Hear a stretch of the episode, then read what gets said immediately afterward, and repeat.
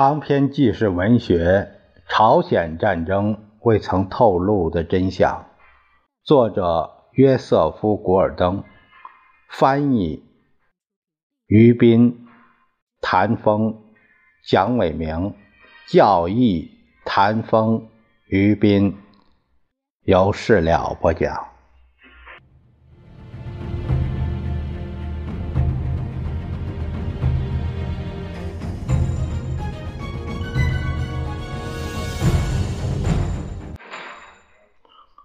我们接下来继续第十九章的内容。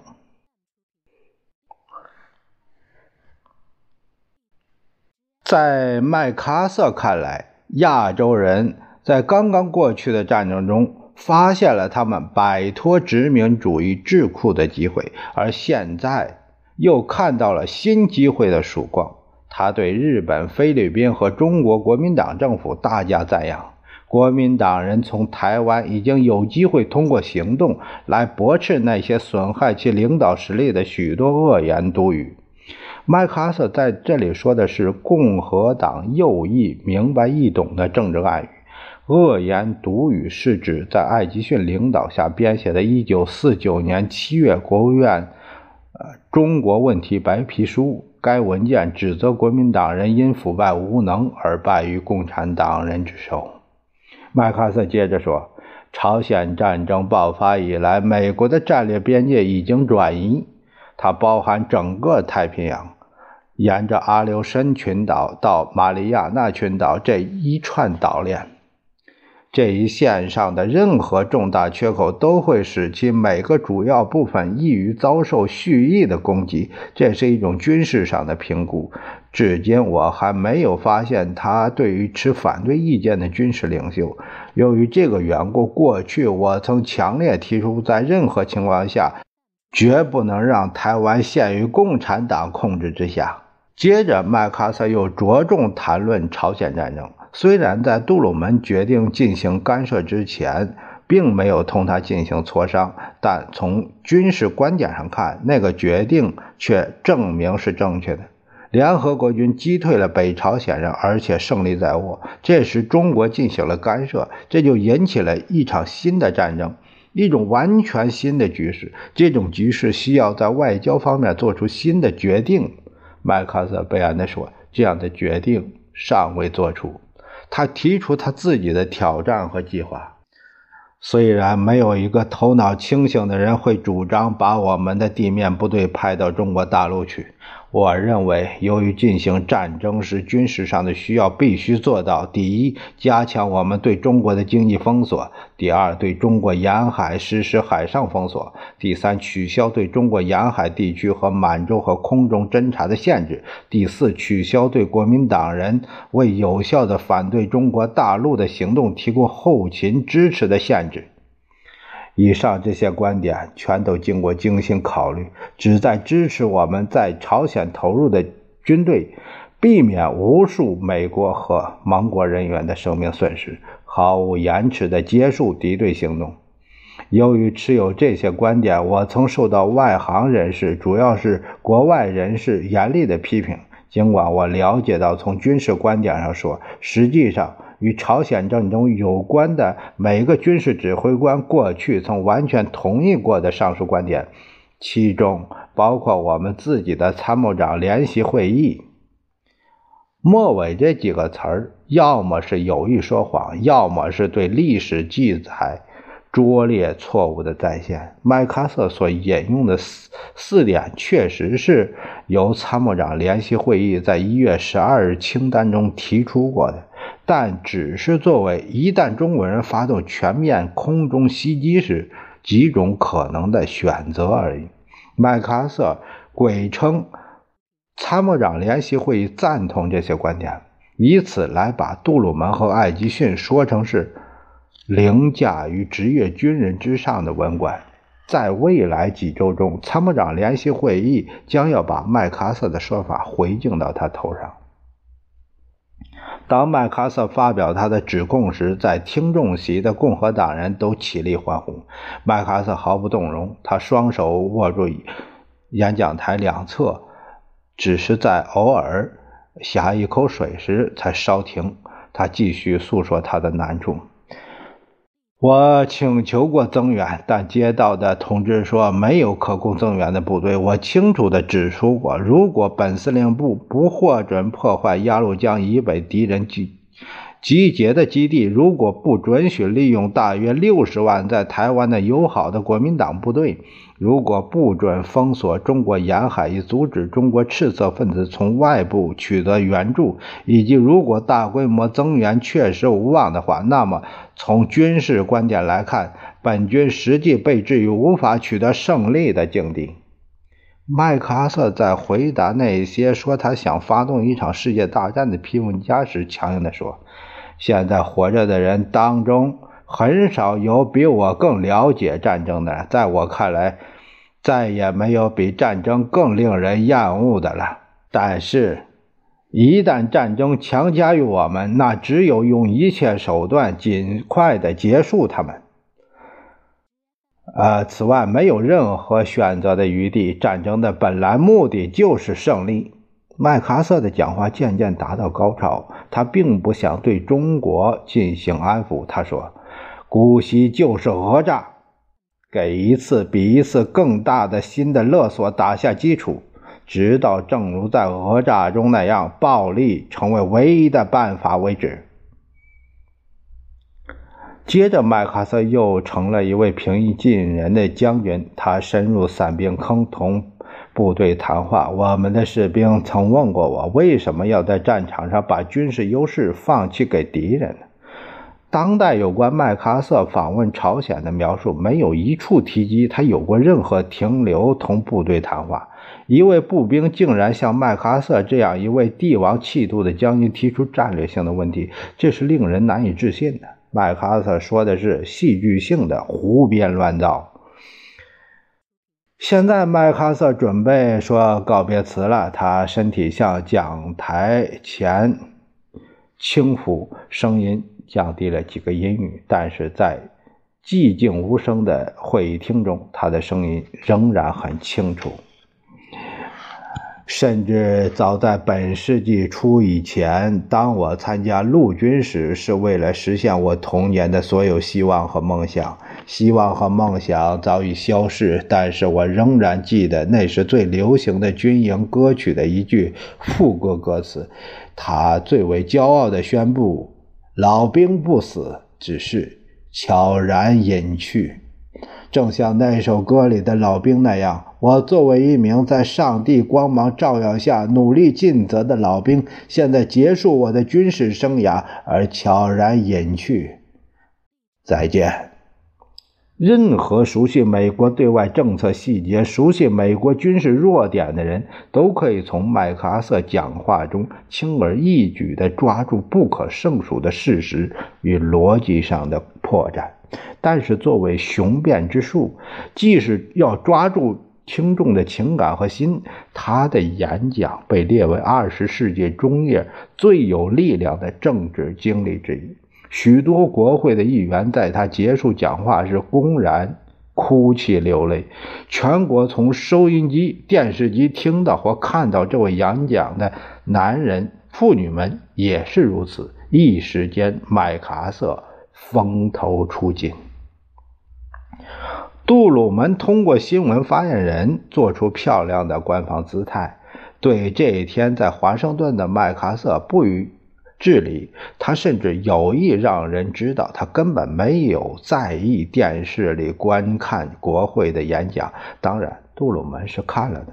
他对麦克阿瑟将会受到任何欢迎这一点是很关心的。不过是一派胡言乱语。他高声说：“一些蠢的要死的国会议员哭得像一群老娘们儿。”杜鲁门知道。一旦所有这一切喧嚣销声匿迹，人们就会看到他是什么东西。迪安·艾吉逊觉得他就像是一位父亲有一个漂亮的女儿，他住在一所兵营附近，他一直为他的贞洁忧心忡忡。等到最后，他回到家中，宣布他已经怀孕，他举起双手惊呼：“感谢上帝，这一切都过去了。”接下来的题目是。对将军的百般奉承。由于公众欢呼拥戴的程度，在以后几天中，麦克阿瑟行动举止只庄严隆重，俨如罗伯特·里或是黑杰克·潘兴在世。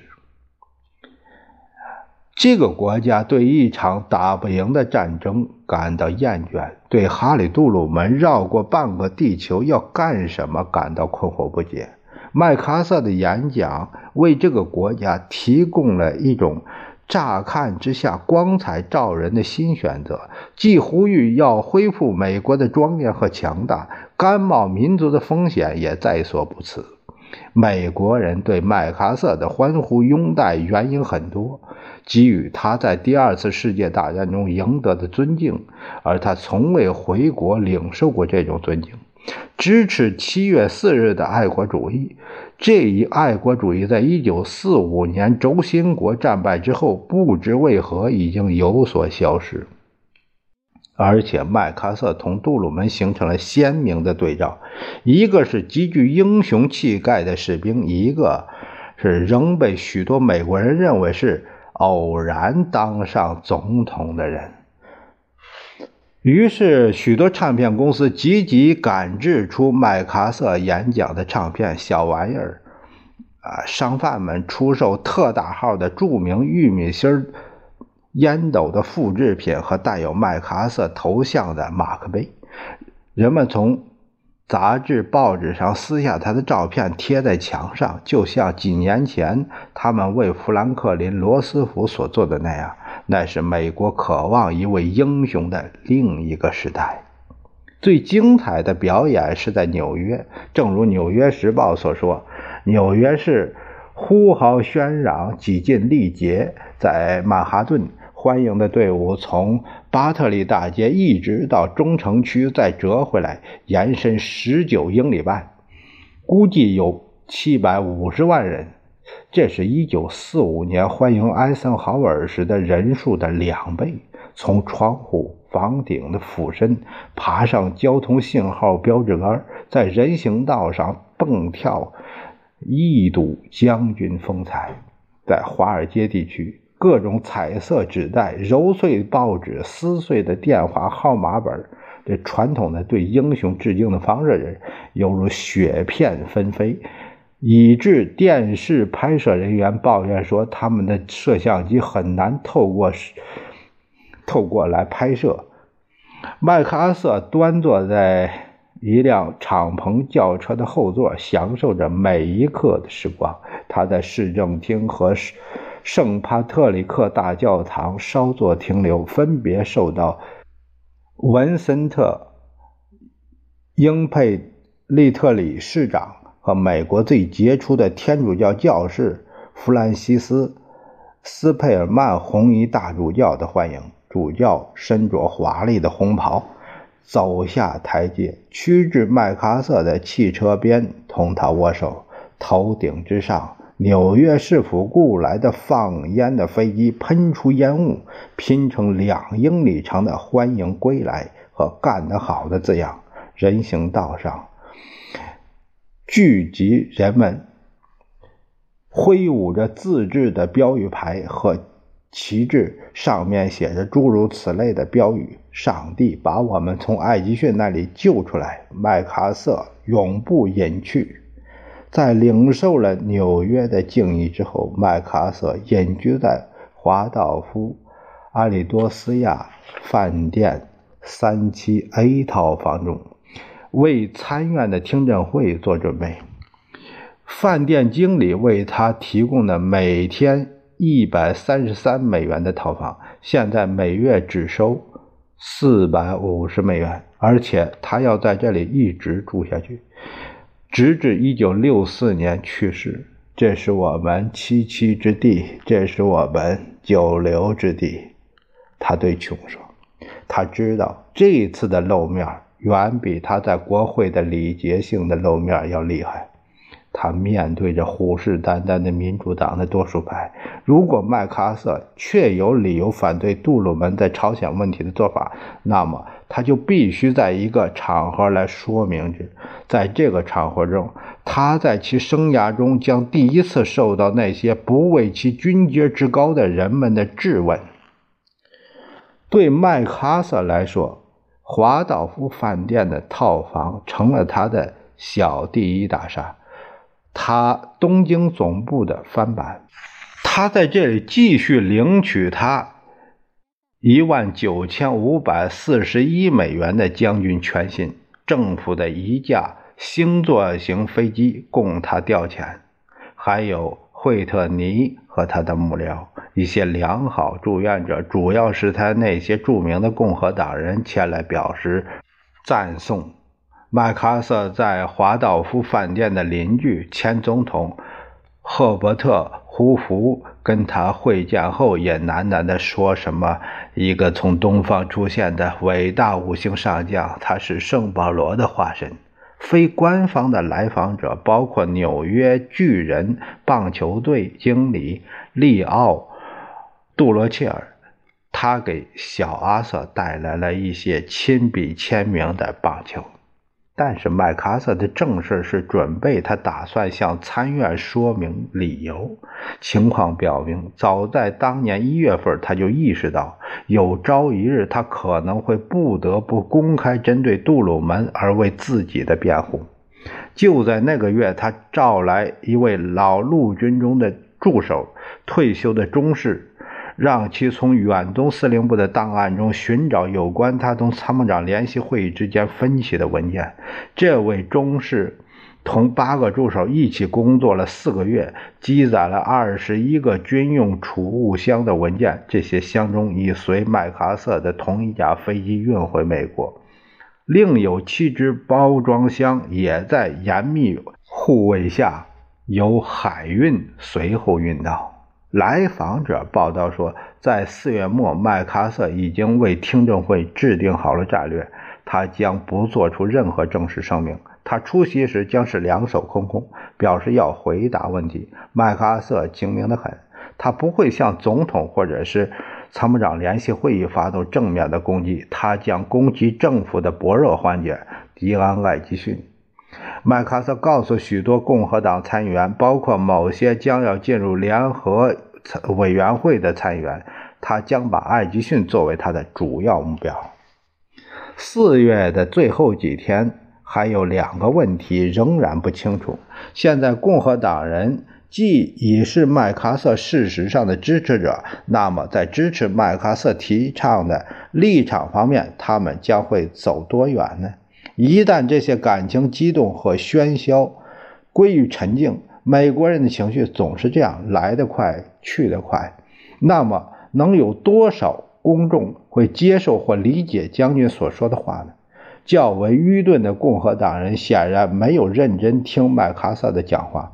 参议员威廉·詹纳就是其中一位。他兴高采烈地高声叫喊说：“麦克阿瑟反对欧洲的军事援助。”麦克阿瑟当然没有干过这类事儿。参议员罗伯特·塔夫托的确了解麦克阿瑟的两个大陆战略。他宣称说：“我一贯赞同麦克阿瑟将军的计划。”事实上，塔夫托曾努力削弱兵员征召，限制把部队派往欧洲。并想拆散北大西洋公约组织，因为他可能刺激俄国人打仗。麦克阿瑟讲话几天之后，塔夫托又把他的老调之一拿出来重谈：“我们一定不要让我们的国家承担过多的义务。我们所能做的事情必定是有一个明确的限度的。”但是麦克阿瑟曾经坚定地说过。有那么一些人宣称，我们的实力不足以同时保护两条战线。我认为这是失败主义最明显不过的表现。这两者之间不一致，并未使塔夫托有什么公开的难堪。他继续赞美将军。共和党还有其他的自相矛盾之处。共和党人本来曾大声斥责杜鲁门把部队派往朝鲜。麦克阿瑟的抱怨却是说，杜鲁门没有派去足够的士兵。当宾夕法尼亚参议员爱德华·马丁大声反对那个下令出兵朝鲜的仓促的午夜决定时，麦克阿瑟却说：“从军事观点上来看，这个决定却证明是正确的。”但是共和党既接受了麦克阿瑟，眼下就得同他搅在一起。它有着确定无疑的使用价值，它可以。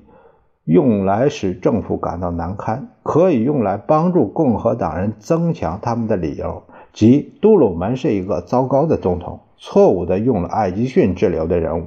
但是，任何一个共和党人，他只要清醒地分析一下麦克阿瑟的主张，看一看麦克阿瑟的建议同当时在共和党。占主流地位的中西部孤立主义者的意见是多么格格不入，他就会有充分的理由来重加考虑。舆论是另一回事麦克阿瑟演讲后即进行的一项盖洛普的民意测验表明，百分之五十四的公众赞同他封锁中国海岸、轰炸红色中国在满洲的基地，以及帮助。国民党人入侵大陆的提议，但是有百分之三十四的公众反对，只有百分之三十的人希望同中国打全面的战争，但是有一个微弱的多数，百分之四十六对百分之三十八，认为蒋介石军队如能得到美国的后勤支援，就能够击败大陆的共产党。美国人还以六对一的多数认为，美国应当捍卫台湾免受共产党袭击。纵观民意测验，头几轮很明显是属于麦克阿瑟的，但是对他的支持也有弱点。只要仔细的阅读他的话，就会发现其中包含着一些使人困惑的成分。例如，麦克阿瑟曾说过：“假如美国照他的意见去做，苏联人未必会参战。”那么，美国真的想要冒着同俄国打全面战争的风险来解决朝鲜冲突吗？最初几天的新闻报道说，白宫邮件室里堆满了潮水般的函电，其中大多数是愤怒谴责总统的。确实，公众书面写来的反馈是尖刻的。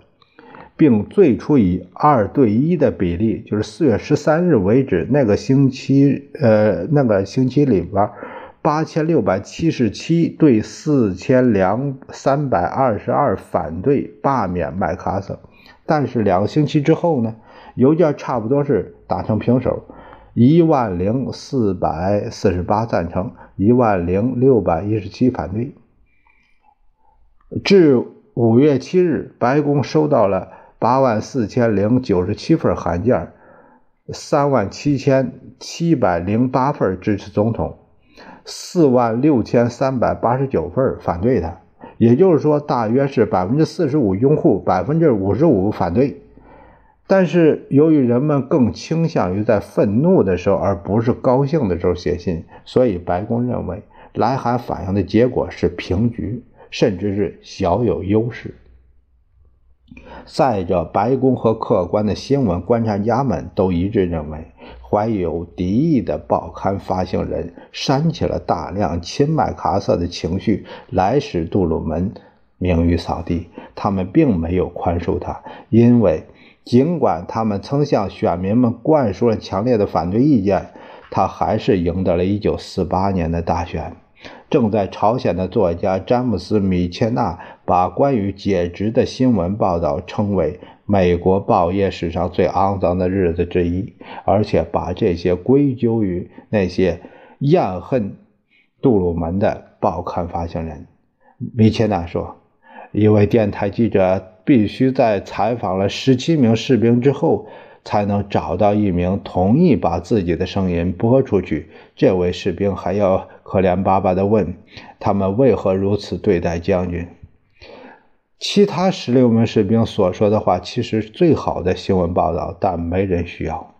朝鲜战地指挥官们并没把麦克阿瑟解职一事看作是国家的大灾难。《纽约时报》的莫里·舒马赫从第八集团军总部报道说，在校级军官中普遍感觉是，东京总部与在朝鲜第八集团军之间的关系将更为融洽。当诸如《纽约先驱论坛报》这样的论舆论界的主角，这这是一家是共和党的报纸。这个主角支持杜鲁门，有权博得他的将军们的支持，或者至少是保持沉默时，白宫欢欣无比。杜鲁门正打算以这样的见解作为他的理由的基础，但是白宫也认识到，未来几周中的参院听证会实质上将是一场政治搏斗。麦克阿瑟。将利用这个讲坛对政府的整个亚洲政策，而不仅仅是朝鲜政策进行攻击。共和党人也将利用每一个机会来使总统为难，因此政府就着手通过采用经典的策略来捍卫自己。这些策略在两代人之后以硬碰硬的政治手段而著称于世。